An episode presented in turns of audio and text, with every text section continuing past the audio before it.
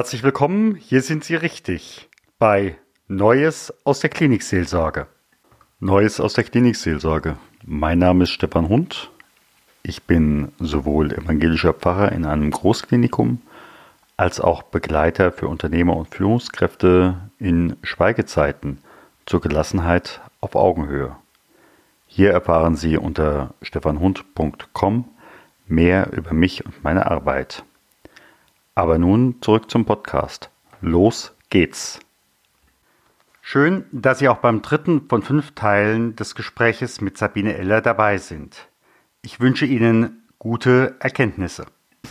So. Unterstützung für die Seele und äh, ich denke einfach auch, dass die Seele leicht wird Stichwort Beichte, ja, das gibt es ja nun im evangelischen wie im katholischen Bereich. Ich habe es mehrfach erlebt, äh, dass äh, Menschen teilweise über Jahre äh, im Bett waren, pflegebedürftig waren ähm, und dann kam irgendwie der Impuls, den Pfarrer zu holen. Das gab es die ganze Zeit nicht. Und äh, dann bekomme ich gesagt, äh, die Mutter ist jetzt seit sieben Jahren und so weiter und so fort. Und dann erzählt die Mutter, da haben wir oftmals noch Situationen, da tobt im Endeffekt noch der Zweite Weltkrieg. Da erzählt die Mutter davon oder der Vater davon, erleichtert sich im Endeffekt oder die Seele erleichtert im Endeffekt die Seele und dann sehe ich am Ende des Gespräches, oftmals, wo ich die Menschen segne, schon, dass sich die Gesichtsfarbe äh, verändert. Und das ist für mich schon wiederum ein klares Signal, wir reden nicht mehr über Tage, wir reden über Stunden. Also das ist auch was, äh, wo ich was ich natürlich äh, sehe als Bestatterin, dass die meisten gestorbenen Menschen ja eine Ruhe oder einen Frieden ausstrahlen. Also wenn jemand vorher aufgrund der Erkrankung zum Beispiel oder einfach trotz bestmöglicher medizinischer Betreuung Schmerzen hatte und sehr angespannt da lag, entsteht sowohl als biochemischer Prozess, aber auch letztendlich energetisch nochmal anders gesteuert, mhm. auch eine Ruhe, ein Frieden und eine Entspannung. Und das kann für die Angehörigen ganz kostbar sein, wenn sie vorher begleitet haben, haben den Schmerz begleitet, auch das danach, also den toten mhm. Menschen mhm. zu begegnen und mhm. die Begegnung danach zu haben. Oder letzt hatte ich eine alte Dame, die hatte wirklich im Bett gelegen und ganz resolut ihr Kind vorgestreckt. Also sah wirklich von der ganzen Körperhaltung, Ausstrahlung so aus, als würde sie sagen, so, und jetzt gehe ich den letzten Schritt. Also äh, mhm. Oder aber auch eine Frau, die überhaupt nicht an Gott glaubte mhm. und die mit so einem verklärten Gesicht im Bett lag, wo wir alle, die wir drumherum standen, vom medizinischen Personal über uns, äh, von meinem Bestattungsteam gesagt haben, also das ist so besonders, dieser Gesichtsausdruck. Ähm, ja, also der muss einfach noch mal was äh, begegnet sein. Also mhm. das war einfach eine Form von anderer Ausstrahlung, ja. Mhm. mhm. Also und das ist dieses ähm, oder auch jemand nochmal im Sarg ähm, nach dem, also nach dem Krankenhausaufenthalt jemand im Sarg liegen zu sehen, in dieser friedlichen Entspanntheit, in normaler Kleidung mhm. und Zeit zu haben, ist auch oft nochmal was ganz Kostbares. Das ermöglicht ich aber auch zu Hause, dass die Angehörigen, die gestorbenen Menschen, wenn möglich, der letzte Blick ist, sie im Sarg liegen zu sehen. Und nicht, dass es in der Trage ist. Das geht natürlich, wenn wir jetzt in der Innenstadt sind, im vierstöckigen Haus, ist es so schwierig, aber oftmals ist es auch möglich, in anderen Konstellationen im Garten oder im Hof nochmal dieses Umbetten zu machen. Mhm. Und der letzte Blick wirklich ist, es geht jemand im Sarg von zu Hause weg. Also ist auch ein anderer Rahmen nochmal, der mhm. hergestellt mhm. wird. Aber sie bieten auch gerade eine gute Brücke, nochmal zu gucken, also diese Fürsorge für den Menschen über den Tod hinaus. Mhm. Dass die ja nicht aufhört mit dem Tod. Mhm. Ähm, dass sowohl, also die, der gestorbene Mensch bleibt eine Persönlichkeit auch über den Tod hinaus. Und wenn ich einem gestorbenen Menschen das erste Mal begegne, ich klopfe an die Tür an, ich stelle mich vor, ich spreche mit den Gestorbenen, letztendlich tun die Angehörigen das ja auch. Also das ist ja auch eine Form von Normalität, die ich weitertrage, die aber ein Stück unnormal geworden ist.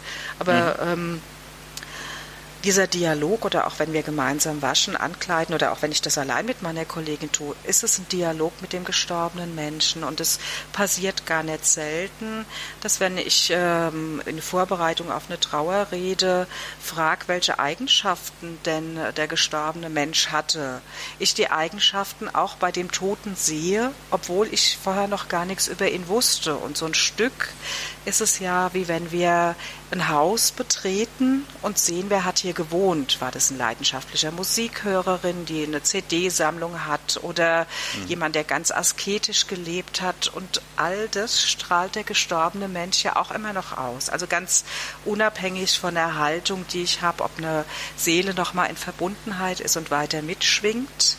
Ähm, oder aber ob ich es einfach äh, unter dem Aspekt sehe, ja, wie, wie ein verlassenes Haus. Auch das strahlt unterschiedliche Dinge noch aus und so auch der gestorbene Mensch.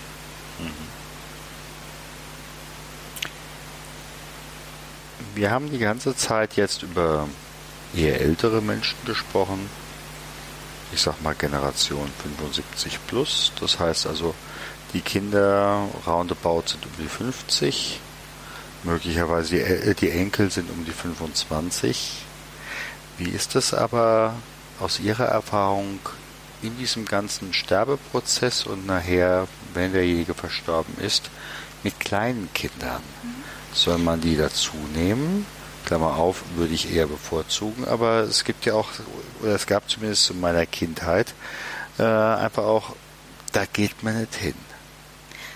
Also ich beziehe Kinder ganz selbstverständlich in den Prozess mit ein, wirklich auf Augenhöhe. Und Kinder haben eine ganz gute Antenne dafür, was geht und was nicht geht.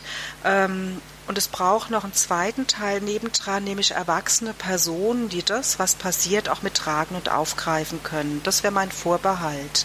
Wenn es im Erwachsenenumfeld, entweder durch Profis oder Angehörige, niemand gibt, die das ein Stück mittragen kann, wäre ich auch ganz achtsam. So. Ansonsten biete ich die Möglichkeit an und kann, kann beispielhaft erzählen äh, von zwei Geschwistern, der Junge ähm, acht, das Mädchen elf und das Mädchen reagiert sehr jugendlich zurückhaltend geht mhm. immer mit Abstand dran, will gar nicht unbedingt ins Sterbezimmer, zieht sich zurück und sie darf das auch. So, der Junge macht es ganz anders, der geht ganz nah ran. Der fragt, der guckt, der erzählt, was er denn kriegt, wenn seine Mama gestorben ist. Ja, also weil sie ihm das auch gesagt hat, dass er das dann mal erben wird. Und äh, das war ein Sterben im Hospiz und die damalige Kindertrauerbegleiterin hat angeregt, den Sarg schon zu Lebzeiten zu bemalen. Das haben wir, das ist ja sehr ungewöhnlich. Das haben wir gemeinsam getan. Und ähm, dann haben wir zusammengesessen mit der Sterbenden, die hat also mitgemalt. Dann haben die Kinder und Mutter gemeinsam sich in den Sarg gelegt, auch die Kinder einzeln in den Sarg gelegt und darüber mhm. ist ein Dialog entstanden. Mhm. Der Junge hat sowohl, als er das erste Mal seine gestorbene Mutter gesehen hat, sehr wohl diese Trauer und diesen Schmerz erfasst. Also den, dieses Erkennen in seinem Blick zu sehen, war für uns alle berührend und gleichzeitig ist es ja eine ganz stimmige Reaktion. Es geht uns ja allen so. Und Kinder zu, und er hat nachher Brücken gebaut und hat, wir haben Kuscheltiere hingelegt und geguckt oder es war der eine Zahn ein bisschen zu sehen und da war gerade in dem Moment die Totenstarre, wo ich gesagt habe, guck mal, das geht gerade nicht, ähm, die Lippe noch ein bisschen drüber zu machen. Und er hat ihr dann, also das war einfach der Dialog so selbstverständlich und er war ganz nah mit dran. Und er hat nachher auch den anderen Erwachsenen, die ja ein Stück scheu das Zimmer betreten haben, eine Brücke gebaut mhm. und ermöglicht, ähm, der, dass die ihre Scheu verloren haben. Und er hat das also ähm, später war, hat er mich auch in der Ausstellung, die wir am Waldfriedhof haben, besucht.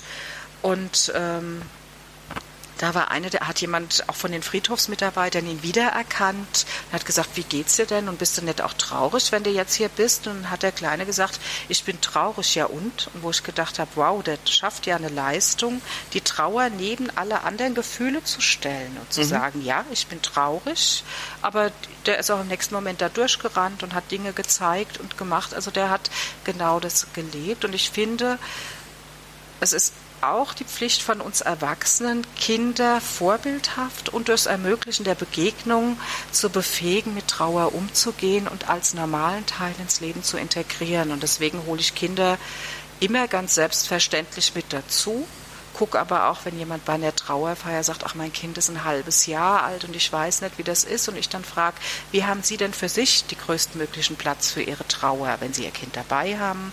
Manchmal ist dann auch die Entscheidung, es zu Hause zu lassen. Aber mhm. ich bearbeite das mit den Menschen im Gespräch heraus, was stimmt. Ich hatte auch schon, dass ein Kind die Urne tragen wollte, seiner Großmutter, und das hat ganz gestimmt. Also, mhm. wo man erstmal als Erwachsene schluckt, ähm, aber das sehr stimmig war, der andere Junge mir ganz stolz seine Schaufel zeigt und sagt, guck mal, die habe ich mitgebracht und dann das Urnengrab schließt und mhm. die anderen Erwachsenen kaum eine Chance haben, hinterherzukommen, weil er das gerne alleine machen will. Also und der zum Beispiel, äh, das darf ich auch erzählen, habe ich die Eltern um Autorisierung gebeten, als ich hierher gezogen bin in das Viertel, äh, mich gesehen hat, mir ganz freudig gewunken hat und ganz traurig gesagt hat, bei mir stirbt jetzt aber gerade gar niemand. Und ich gesagt habe, du kannst mich trotzdem hier in meinen äh, Räumen besuchen. Und das hat er auch ganz fleißig gemacht, wo ich gedacht habe, ich stehe ja wirklich für diese traurige Zeit, aber irgendwie scheint es ja gelungen zu sein, dass er das als Normalität begreift. Toll. So. Ja, Toll. und das ist mein, mein Anliegen. Und ich würde aber auch niemanden, kein Kind pushen, dass es kommen muss, sondern eher ermöglichen, Angebote machen. Mhm. Was für manche immer noch so ein Thema ist, das ist in Holland eher möglich. Sie sagten eben gerade, jetzt hat der Kleine die Urne von der Oma getragen. Manche denken auch, na schön, wenn wir die Urne mit nach Hause nehmen können und am besten ins Wohnzimmer mhm. stellen können. Äh, ich denke da immer so, äh, den Film werden Sie wahrscheinlich auch gesehen haben, an Schokolade. Mhm. Äh, wo ja nun die äh, junge Frau und ihre Tochter eigentlich unter dem äh, unter der Asche der Oma gelitten haben und zum Schluss verweht die Asche. Und in dem Moment sind sie frei. Mhm. Wie erleben Sie das, wenn da Menschen sagen, also am liebsten hätten wir jetzt gern die Oma bei uns im Wohnzimmer? Da haben wir einfach in Deutschland rechtliche Vorgaben, die anders sind als in dem uns umgebenden Ausland, dass die Urne äh, auf dem Friedhof beigesetzt werden mhm. muss, dass wir also uns da einfach äh, also einen Rechtsbruch auch begehen, wenn die Urne zu Hause stehen würde. So. Wobei es gibt ja mittlerweile ein Bundesland, wo es aufgeweicht wird. Ganz genau, das äh, ist in Bremen aufgeweicht worden. Dort ist für Menschen, also äh, Bestattungsrecht ist Landesrecht, Länderrecht, mhm. wie wir das im mhm. Schulbereich auch haben. Und Bremen ist das erste Bundesland, das das aufgeweicht hat, dass es dort möglich ist, die Urne mit nach Hause zu mhm. nehmen und den heimischen Garten zum Beispiel in die Erde zu geben. Ähm, die haben aber auch ganz klare Regularien. Ich denke, die anderen Bundesländer werden nachziehen, weil es mhm. ein großes Bedürfnis ist. Es gilt aber auch da zu gucken, wie bei anderen Dingen auch, was ist der richtige Ort. Also selbst wenn es möglich wäre, wir haben Patchwork-Familien, könnten denn alle jetzt also zu diesem klassischen Bild, die Urne steht auf dem Kaminsims, äh, zum Kaminsims der zweiten Ehefrau, hätten die da den Zugang. Also wäre das für die der Ort, mhm. wenn es eine Patchwork-Familie gibt und äh, eine, eine Familie, die also dieser ersten Familie ähm, angehört, würden mit Sicherheit da nicht hingehen. Also da gilt es auch gut zu gucken, was ist Wunsch und was könnte gelebte Realität sein. Aber im Moment haben wir in Hessen die Gesetzgebung mhm. so noch nicht. Also in Nordrhein-Westfalen gibt es ja im Augenblick schon die Entwicklung äh, mit dem Regenwasser und mhm. dem großen äh, runden Stein und irgendwann hat das Regenwasser äh, die Asche ausgespült. Genau. Ja. ja. Mhm. Und ähm, Also da wird es, also die Gesetzgebung ist ja in jedem Bereich immer eine Gesetzgebung, die hinterherhinkt. Das haben wir ja mhm. jetzt nur im Bestattungswesen, sondern dass die gesellschaftlichen Bedürfnisse sich wandeln und in Folge auch dann die Rechtsprechung sich wandelt. Aber das braucht dann immer eine ganze Zeit. So, mhm. ja. Und da sind die Bedürfnisse der Menschen andere, als wir aktuell die Rechtsprechung haben. Mhm. Das ist so. Liebe Hörerinnen, liebe Hörer, herzlichen Dank, dass Sie uns bis hierher zugehört haben. Wir sind jetzt an unserer um die 15 Minuten Grenze und äh, ich bitte Sie, wenn Sie uns weiter zuhören möchten, einfach die nächste Folge anzuklicken. Gott segne dich und behüte dich. Gott lasse leuchten sein Angesicht über dir und sei dir gnädig. Gott erhebe sein Angesicht auf dich und schenke dir Frieden.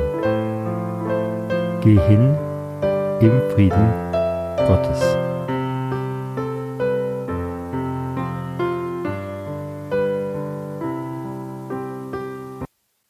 Herzlichen Dank für Ihre Zeit und Ihre Aufmerksamkeit. Hat Ihnen diese Sendung gefallen?